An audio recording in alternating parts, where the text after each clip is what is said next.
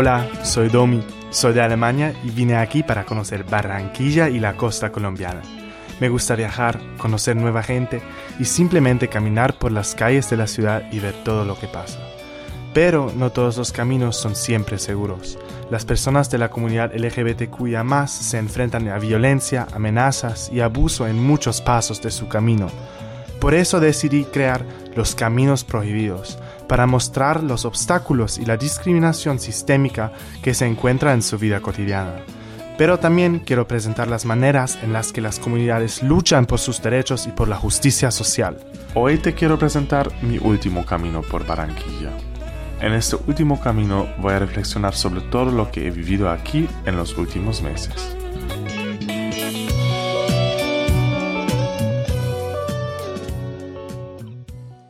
Mi tiempo en Barranquilla ha llegado a su fin y en pocos días regresaré a Alemania. En este último episodio quiero hacer un repaso de mis experiencias y aventuras de esta primera temporada de Los Caminos Prohibidos. He conocido a gente increíblemente inspiradora que lucha cada día por los derechos fundamentales de la población LGBTIQ y por el respeto que merecen.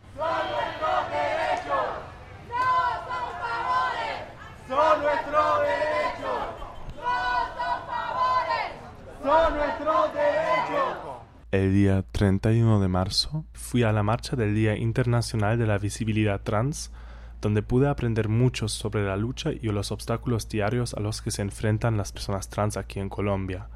Además, sentí la increíble unidad y el orgullo de esta comunidad que me llegó directamente al corazón.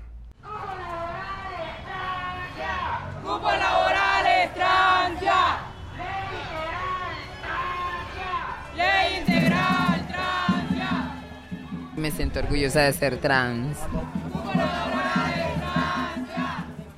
Después de la marcha conocí a Carla, una lideresa social, activista de derechos trans y no binaria y una estudiante inspiradora. Carla me dijo tantas cosas interesantes e importantes durante nuestra entrevista que no puedo repetirlas todas aquí. En cualquier caso, pueden volver a escuchar el primer episodio de la serie. Me gustaría destacar algunas frases de Carla que me han inspirado mucho como cuando habla sobre la importancia de la visibilidad de las personas trans.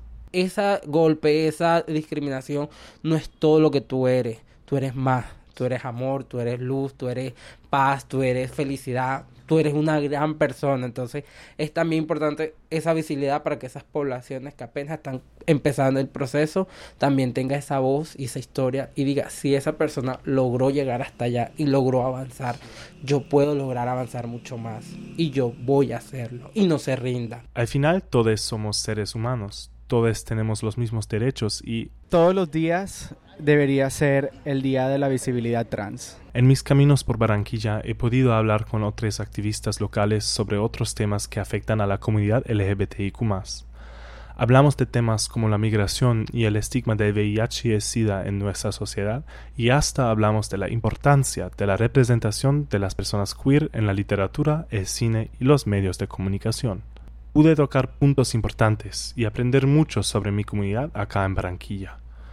Aprendí que la inclusión de literatura diversa, especialmente la literatura que habla de diversidad sexual y de género en todos los ámbitos de la sociedad, puede fomentar empatía, respeto y paz.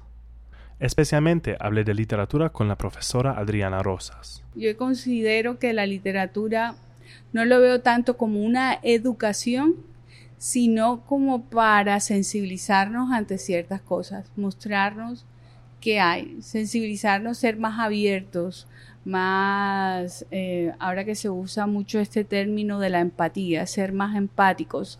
También conocí a Frank y Heriberto de la Cooperación Caribe Afirmativo. Frank trabaja en el campo de la movilidad humana de Caribe Afirmativo.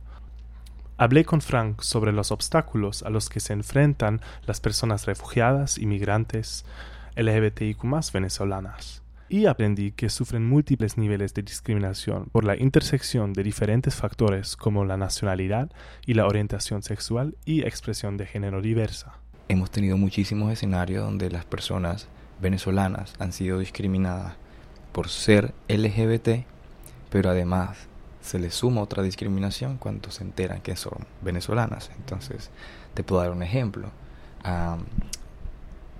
en medio de discusiones, pues no, pues esa marica, que es una palabra muy coloquial acá, pues esa marica y de paso venezolana. Entonces le suman como esta, esta como esto de, de, querer humillar más, utilizan la nacionalidad para ejercer una humillación, como que de paso venezolana como que no pudo ser peor. Heriberto defiende, desde su trabajo con Fundarvi, los derechos de las personas que viven y conviven con VIH y SIDA en Colombia.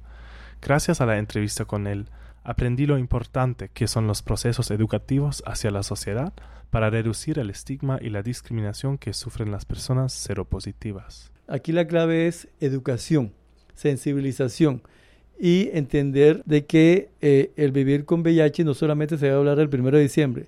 Cualquier día, en cualquier reunión, hablemos de VIH. Hablemos, volvamos a lo natural y sería como para empezar desde el niño que comienza a, tener su romance con la pareja que, que, quiera, con quien tenga, quiera tener relación sexual, entender que hay, existen unos protocolos también para prevenir infecciones de transmisión sexual, incluyendo el VIH, y poder tener una sexualidad libre, tranquila y responsablemente. Conocí y hablé con muchas personas diferentes y pude aprender muchas cosas increíbles e importantes sobre la comunidad LGBTIQ aquí en Barranquilla. Me llevo estas valiosas experiencias a Alemania y me acompañarán para siempre en mis caminos. Todos tenemos que ayudar para que no haya más caminos prohibidos. Es importante darles una voz a las personas LGBTIQ, una plataforma para expresar sus asuntos, ser un parlante llevando sus voces.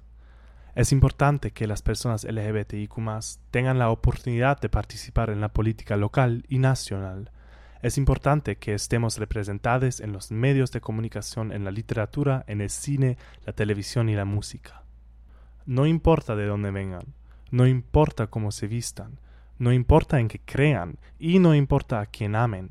Todas las personas de este mundo merecen vivir una vida digna, llena de respeto, amor y paz. Y estoy seguro de que mientras siga habiendo tantas personas inspiradoras que dedican su vida a un activismo tan importante y que luchan cada día por sus derechos fundamentales, se abrirán aquellos caminos prohibidos que aún están cerrados.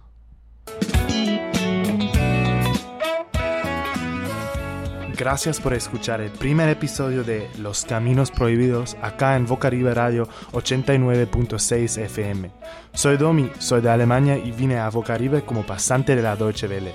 Estén atentos al próximo episodio y síganme en mis caminos por Barranquilla y Colombia. Para poder hacer esta primera temporada de Los Caminos Prohibidos conté con la ayuda invaluable de el equipo de Vocaribe Radio y la cooperación Caribe Afirmativo, a quienes les doy las gracias por su tiempo, disposición y acompañamiento. Los Caminos Prohibidos es una idea de Dominic Couture y la realización estuvo a cargo del equipo de Bocaribe Radio 89.6 FM. La música de los créditos iniciales y finales es de Kexa, licencia Creative Commons. Esta producción también es posible gracias al programa de pasantías de Culture Byte, Deutsche UNESCO Commission y Deutsche Welle Academy. Los primeros episodios de Los Caminos Prohibidos se produjeron entre marzo y agosto de 2023.